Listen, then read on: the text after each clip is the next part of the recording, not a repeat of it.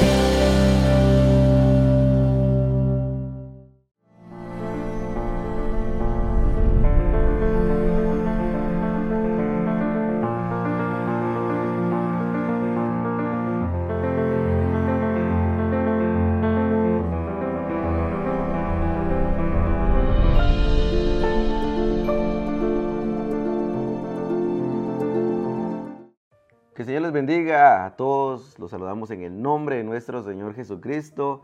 Bienvenidos a este tercer episodio. Damos gracias a Dios porque hemos recibido diferentes llamadas y mensajes que gracias a Dios lo que se está realizando este programa está cumpliendo su propósito de poder ayudar a, a varias personas, a varios hermanos. Y de verdad que es un gran gozo, una gran alegría, de verdad es una felicidad en la cual estamos cumpliendo con nuestro objetivo y ese es nuestro deseo, el poder ayudarles y poder eh, prepararlos para ser mejores cada día en el nombre de Jesús. Quiero saludar a nuestro pastor Álvaro Garavito en esta oportunidad y también a nuestro pastor Gustavo Chay y al pastor Josué Bendaño. Que Dios les bendiga, son nuestras autoridades que Dios ha colocado al frente de nosotros.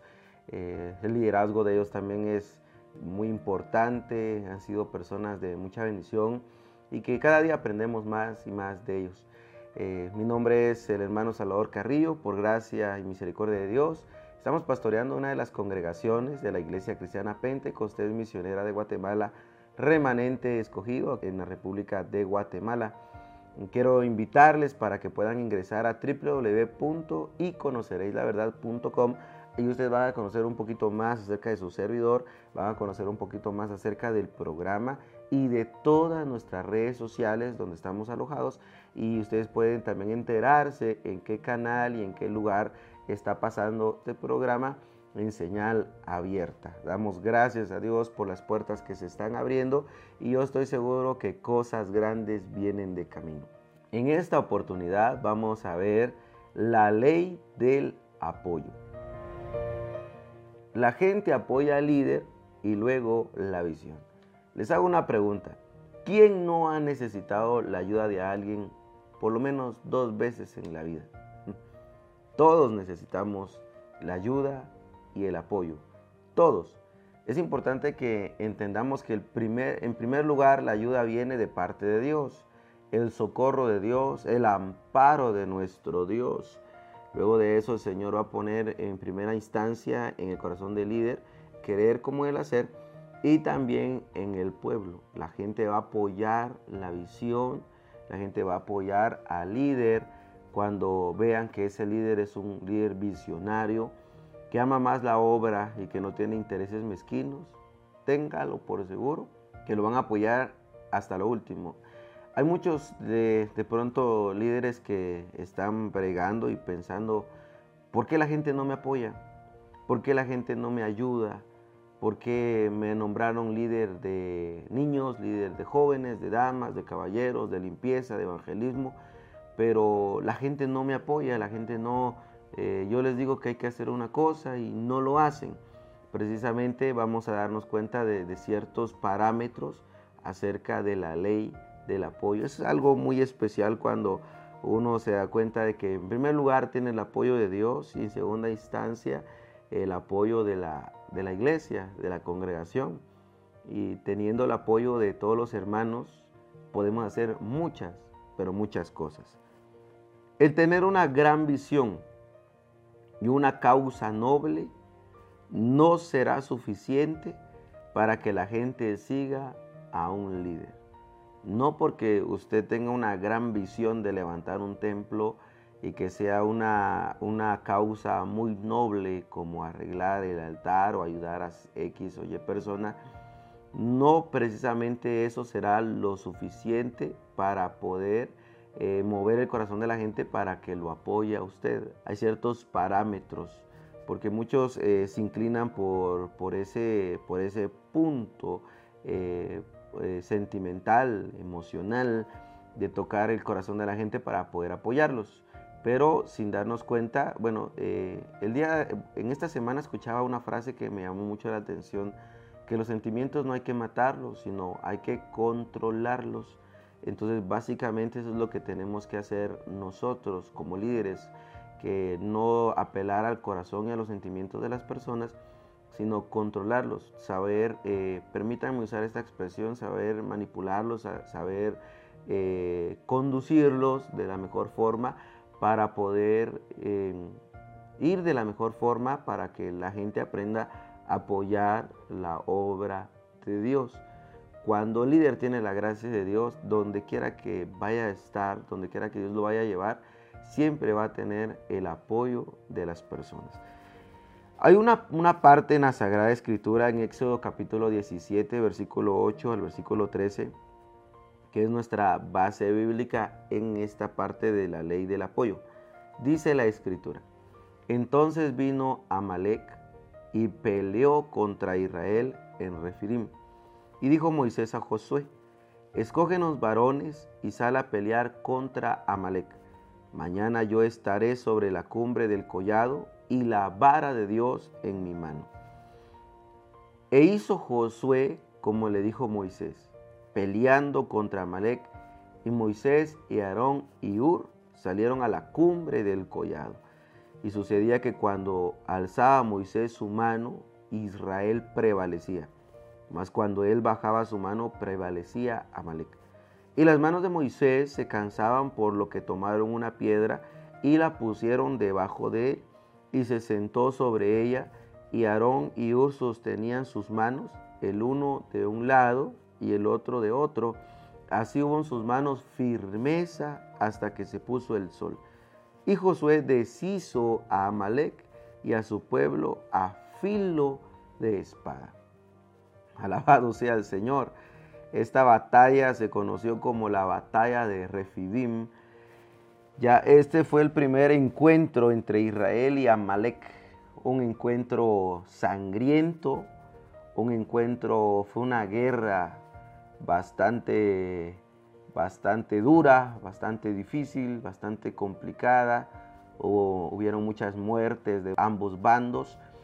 Pero lo que llama mucho la atención aquí, mire cómo, cómo está el apoyo, porque en primera instancia eh, se vino de frente la batalla y Moisés cuenta con un hombre llamado Josué y le dijo, vaya y escoja varones valientes, esforzados para que salgan a pelear.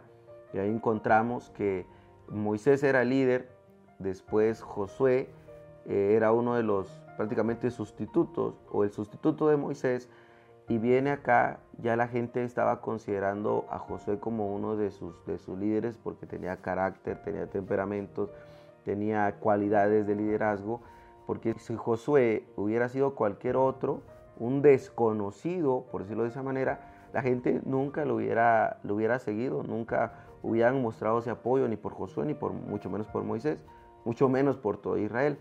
Pero aquí encontramos cómo está el apoyo, primero de, su gente, y luego Moisés se apoya en Josué para que ellos salgan a la batalla, cuerpo a cuerpo. Dice la palabra del Señor, la vara de Dios estaba en la mano de Moisés.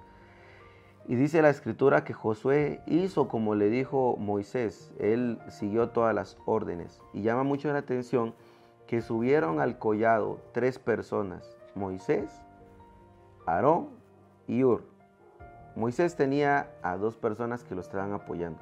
Josué tenía a todo el pueblo que lo estaba apoyando también. Entre todos estaban apoyando para el propósito era derrotar a los enemigos llamados los amalecitas. Entonces mire qué tremendo porque Dice la, escritura que cuando Moisés levantaba sus manos, Israel prevalecía. Lograban avanzar, lograban derrotar a más enemigos, a eliminarlos de una vez.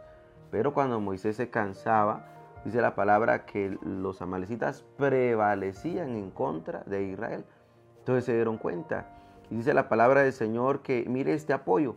Viene Aarón y viene Ur y dice, no, nuestro líder se cansa. Cuando él levanta las manos se cansa. Yo tengo que ser un apoyo. Y viene Aarón y agarra una mano, viene Ur y agarra la otra. Fueron un apoyo para el líder. ¿Cuál fue el propósito? Para derrotar al enemigo, para derrotar al adversario, para que no se destruya el pueblo, para que no se destruya también la ciudad, para que no volverse en escarnios y derrotados, sino la unidad, el apoyo logró hacer que Israel prevaleciera y en primera instancia la bendición y el apoyo de parte de Dios. Cuando de todos ellos se unieron, lograron derrotar a los enemigos. Yo en el nombre de Jesús le puedo decir, mi hermano y amigo, que usted pueda decir en esta hora, yo quiero ser un apoyo para mi pastor, yo quiero ser un apoyo para la congregación donde yo estoy perseverando. Si usted puede y maneja la oratoria y usted se da cuenta que su pastor no, usted se da cuenta que los que pasan al altar no, enséñeles. Si usted es un gran músico, en el nombre de Jesús, comprométase el día de hoy y diga yo quiero ser de apoyo para la iglesia, quiero ser de apoyo para la, para la obra. Voy a dejar el pecado, voy a dejar el conformismo, voy a dejar la pereza espiritual, voy a dejar el acomodamiento, voy a dejar de velar por mis propios intereses, voy a dejar los intereses mezquinos por un lado, voy a enfocarme en apoyar la obra de Dios, que usted sea o que nosotros seamos como Ur y Aarón, que seamos, que estemos levantando las manos de nuestro líder, que nosotros seamos ese apoyo para poder derrotar al enemigo, derrotar al adversario y juntos seguir hacia adelante haciendo la obra de Dios. Llama mucho la atención estas palabras finales en el versículo 13. Y Josué deshizo a Malek y a su pueblo a filo de espada. Cuando todos se apoyaron, apoyaron la causa, apoyaron al líder, entonces lograron derrotar al adversario y al enemigo. Si usted piensa que todo lo puede hacer solo, y usted cree que no necesita de nadie, puede que lo tenga las habilidades y las capacidades. No se descarta esa posibilidad. Incluso lo puede hacer todo solo, pero le va, le va a llevar mucho más tiempo y mucho más desgaste. Cuando usted logra convencer al pueblo a que apoyen la visión, en este caso la obra del Señor, usted se va a dar cuenta, no es de que tampoco, bueno, que todos me apoyen y yo voy a estar de brazos cruzados y no va a hacer nada. Tampoco, porque la gente va a ver si su líder está en la batalla, pues si usted se da cuenta, los primeros que salieron a la batalla fue Moisés, eh, el sumo sacerdote, fue Uri también Josué. Ellos fueron al frente, ellos fueron los primeros. Cuando se dieron cuenta el resto del pueblo, todos lo siguieron. Es como que, por ejemplo, hay varios eh, líderes que dicen, ah, salgan a evangelizar y ellos no salen a evangelizar hasta cierto punto, dele gracias a Dios porque la gente ha entendido esa visión de, ganar las almas, pero más temprano que tarde todo eso se le va a caer, todo eso se le va a derrumbar, después va a llorar y después va se, va a lamentar porque la gente no me apoya, porque el líder en el momento que tuvo que salir con el pueblo no salió, en el momento que la gente quería verlo al frente de las ventas, al frente del trabajo, del evangelismo, de todas las cosas. Hay personas que dicen, ¿por qué los hermanos no apoyan hacer la limpieza? Pero ¿cuántas veces miran al líder que está haciendo la limpieza? ¿Cuántas veces miran al pastor que está haciendo la limpieza? Nunca. Entonces automáticamente se va perdiendo lo que vamos a entrar a ver en esta oportunidad, el mensaje de la credibilidad. Porque usted, el líder, es el mensaje. Cada mensaje que la gente recibe es filtrado a través del mensajero que lo lleva. Si el mensajero es digno de confianza, el mensaje tiene valor. Para meditar esta parte. Qué importante es que nosotros, que la gente nos ve a nosotros como el mensaje. Hay otros que dicen, yo soy el portador del mensaje y hablan en los púlpitos, regañan a medio mundo, como en una ocasión eh, leí, el pastor durante la semana es invisible y el domingo es incomprensible. Su mensaje no va acorde con lo que está viviendo, porque nosotros somos el mensaje. Se lo voy a volver a leer. Cada mensaje que la gente recibe es filtrado a través del mensajero que lo lleva. Si el líder dice, hagan eso, la gente se le va a revelar. Pero si, el líder dice, hagamos eso, la gente se va a sentir identificada para hacer la obra de nuestro Señor. Nosotros somos el mensaje. Hay una parte bíblica que le quiero compartir referente a esto. Está registrado en Nehemías capítulo 2, versículo 17 al 18.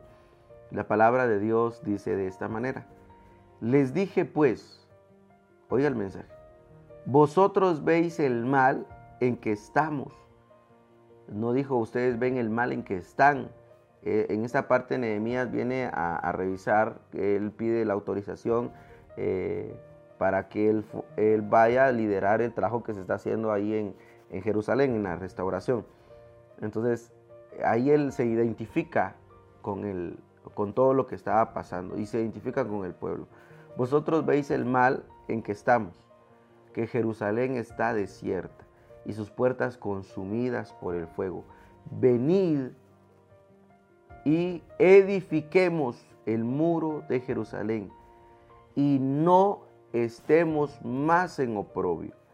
Entonces les declaré cómo la mano de mi Dios había sido buena sobre mí y asimismo las palabras que el rey me había dicho y dijeron, levantémonos y edifiquemos. Así esforzaron sus manos para bien. Alabado sea nuestro Dios si se da cuenta cómo la gente va a filtrar el mensaje a través del mensajero. Si vuelvo a repetir, muchos predican, pero no lo aplican ni a su vida ni a su familia. Primero dice la palabra, si el, si el obrero no puede, no puede dirigir a su familia, ¿cómo se le va a confiar la obra de Dios? ¿De qué manera? de qué forma, si el líder no tiene credibilidad en su matrimonio, con su esposa, con sus hijos, de qué manera, qué solvencia va a tener para poder hablar en público acerca de autoridad cuando de pronto eh, no tiene la autoridad en su casa. Automáticamente esa persona perdió toda credibilidad y en su casa perdió hasta la vergüenza. Hay gente que no tiene sangre en la cara y literalmente no tiene vergüenza y predica en los púlpitos, en los altares, pero cuando se baja se transforman, se transforman literalmente, se pierde el apoyo de parte de la familia y de parte del pueblo, porque la gente no quiere escuchar, eh, hagan, realicen, sino que vean que su líder se involucra dentro del trabajo que se hace dentro de la obra del Señor. Este ejemplo es maravilloso.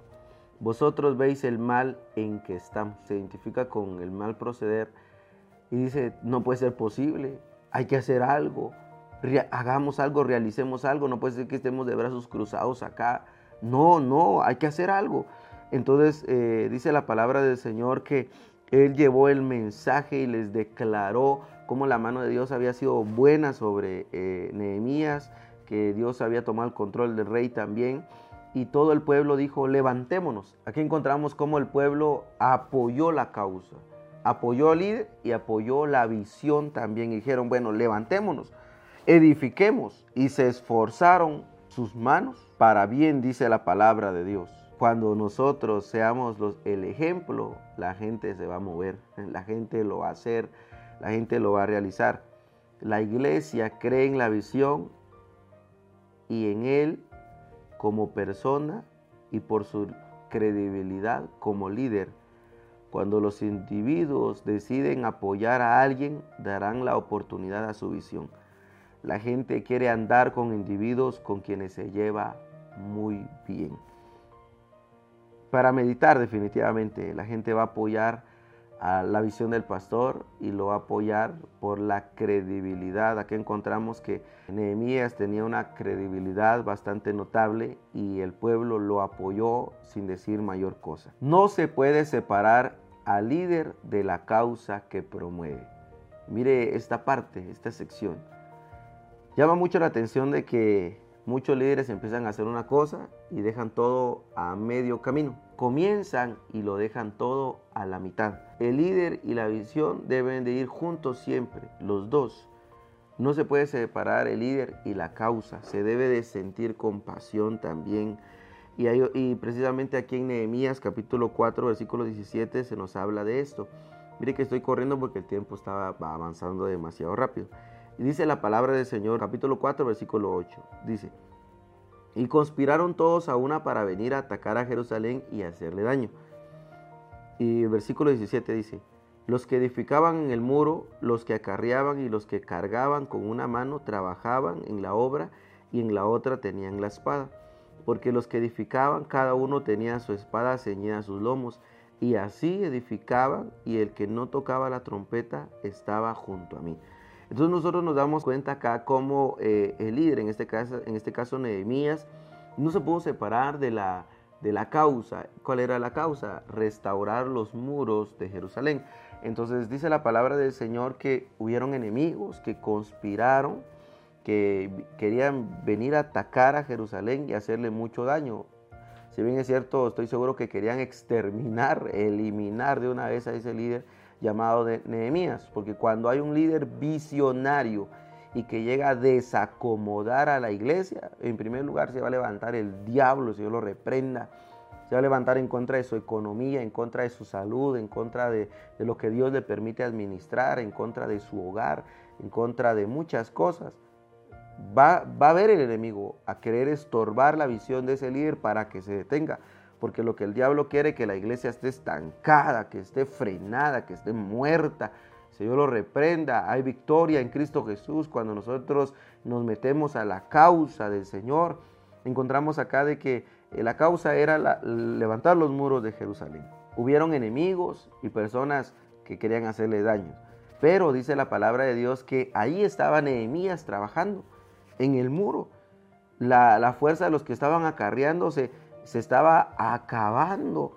Y dice la palabra del Señor de que viene Nehemías y vuelve a animarlos, les vuelve, les vuelve a recordar la causa y ellos vuelven a integrarse al trabajo, esforzaron su mano cuando se dieron cuenta que los enemigos querían hacerle daño, con una mano estaban trabajando y con la otra tenían la espada lista para hacerle frente al enemigo.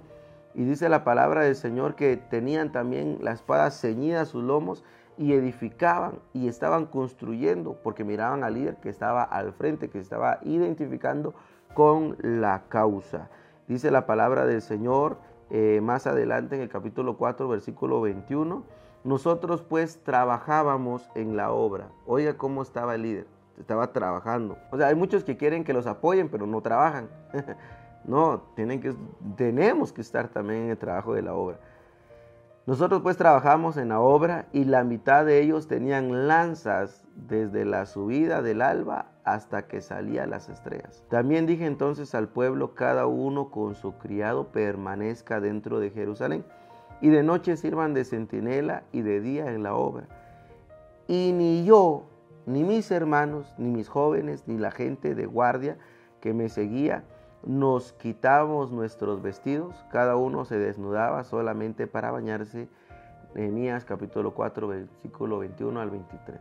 Nuevamente nos damos cuenta cómo el líder se estaba identificando con la causa y estaba, no se podía separar, no, no se podía el líder aquí y la causa acá, no, el líder y la causa tienen que ir siempre juntos, no nos podemos separar de nuestra visión. ¿Viene el enemigo? Sí.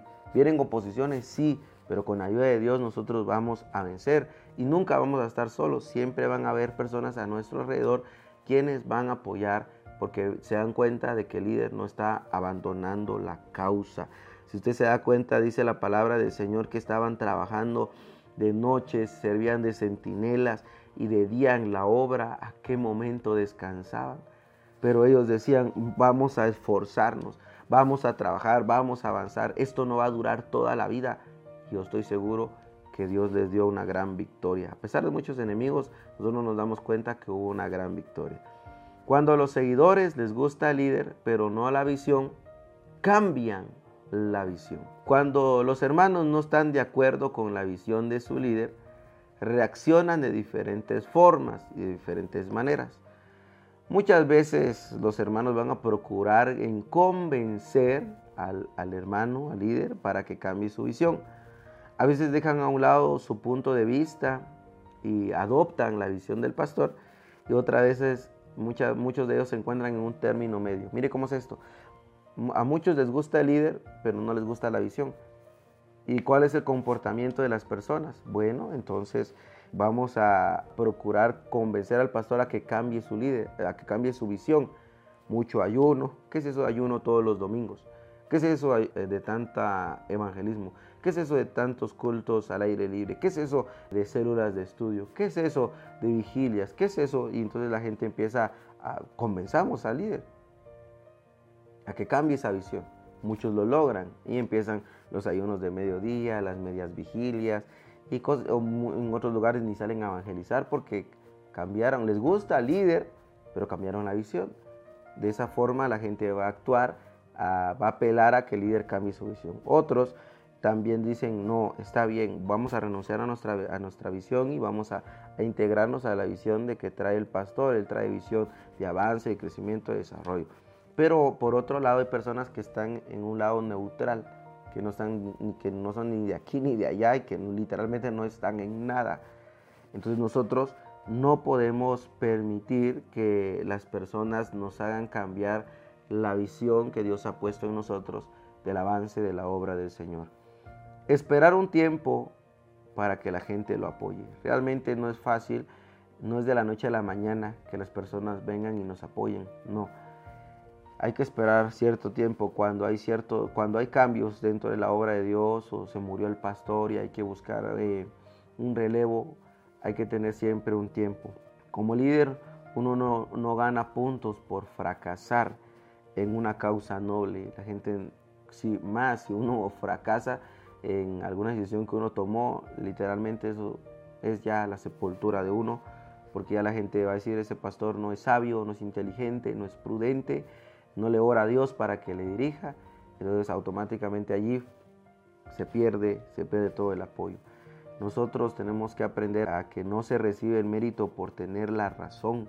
El buen éxito se mide por la capacidad de usted de llevar a la gente a la meta que se debe de alcanzar. No se podrá realizarlo si primero no apoya su liderazgo. Esta es la realidad de la ley del apoyo.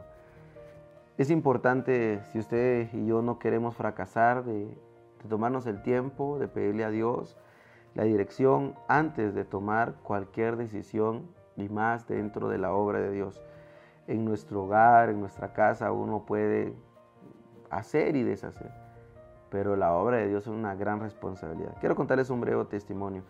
Hace unos días escuché acerca de de una persona que quería levantar una iglesia. Su iglesia estaba, o bueno, el terreno estaba en un lugar donde había como que una, una peña, una loma, y de repente esa persona abrió, abrió eh, con una retroexcavadora eh, y quedó como un, hueco donde venía todo el tema de la, de, la, de la loma, quedó como un hoyo porque se había sacado la tierra y se desboronó el que vendió el terreno supo que el que hizo eso era un pastor y le dijo, ¿acaso Dios no le dijo cómo tenía que hacer las cosas? ¿Acaso Dios no le mostró cómo tenía que realizar el proyecto? Sí se da cuenta cómo en muchas ocasiones fracasamos por no tomar en cuenta a Dios y por no tomar en cuenta a los hermanos. Uno tiene que aprender acá a poder apoyar a buscar el apoyo de Dios, el socorro de Dios y la dirección de Dios. Imagínese que un impío diga eso, una persona que no conozca de Dios. Usted que está cerca de Dios debería ser más sabio, más inteligente, pero mire lo que usted está haciendo. Es impresionante. Nosotros acá, te vuelvo a repetir, dentro de la obra tenemos que tener mucho cuidado cuáles son las decisiones que nosotros estamos tomando para que el pueblo de Dios pueda apoyarnos y apoyar la visión. No es de la noche a la mañana, hay que orar, hay que ayunar, hay que pedirle a Dios la gracia, la dirección, que la gente pueda apoyar la obra del Señor. No va a ser fácil, pero no es imposible. Con ayuda de Dios lo vamos a lograr. Ha sido un gozo para mí poder compartir este tercer episodio de esta primera temporada Fundamentos de Liderazgo. Puede ingresar a www y conoceréis la verdad.com y ahí ustedes se van a dar cuenta un poquito más acerca de, de su servidor y del programa y de todas las redes sociales para que ustedes puedan compartir nuestro contenido. También les invitamos, si se quiere comunicar directamente conmigo, lo puede hacer al 502 5050 6178, signo más 502 5050 6178. Agradecemos su amable sintonía, gracias, yo espero que sea de mucha bendición lo que estamos compartiendo con ustedes. Ayúdennos a orar porque se vienen nuevas sorpresas, se vienen nuevos temas también para apoyarlos a cada uno de ustedes. En el nombre de nuestro Señor Jesucristo nos despedimos y esperamos vernos la próxima semana y no se pierda este programa que se llama Y conoceréis la verdad. Dios les bendiga.